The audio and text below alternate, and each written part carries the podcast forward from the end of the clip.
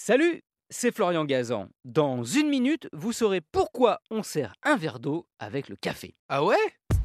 Ouais, vous l'avez sans doute remarqué, lorsque vous commandez un café dans un café, bien souvent le serveur vous l'amène accompagné d'un verre d'eau. Charmante attention. Beaucoup, moi le premier, hein, j'avoue, boivent ce verre d'eau après avoir consommé leur espresso. Dans leur esprit, il sert à faire un peu disparaître l'arrière-goût pas toujours très agréable que peut laisser le café.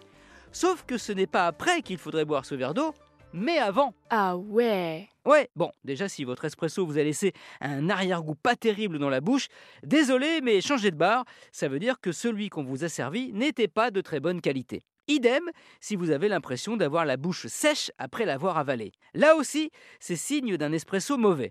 En fait, cette tradition du verre d'eau servi avec le café, elle nous vient d'Italie, le pays où l'on ne plaisante pas avec l'espresso. Ah ouais? Ouais, car là-bas, on estime que pour en savourer toutes les arômes et donner la possibilité à cet or noir d'exprimer toutes ses richesses, il faut le boire en ayant une langue propre. Et c'est à ça que sert le verre d'eau. La laver, rincer nos papilles gustatives avant de déguster son café. C'est pour ça que pareil, hein, le petit spéculoos ou l'amande chocolatée qu'on vous glisse sur la soucoupe, on l'avale après le café, pas avant. Le verre d'eau avant l'espresso? What else? Merci d'avoir écouté cet épisode de Ah ouais? Peut-être en buvant un café. Le verre d'eau, hein, c'était avant. Hein. Retrouvez tous les épisodes sur l'application RTL et sur toutes les plateformes partenaires. N'hésitez pas à nous mettre plein d'étoiles et à vous abonner.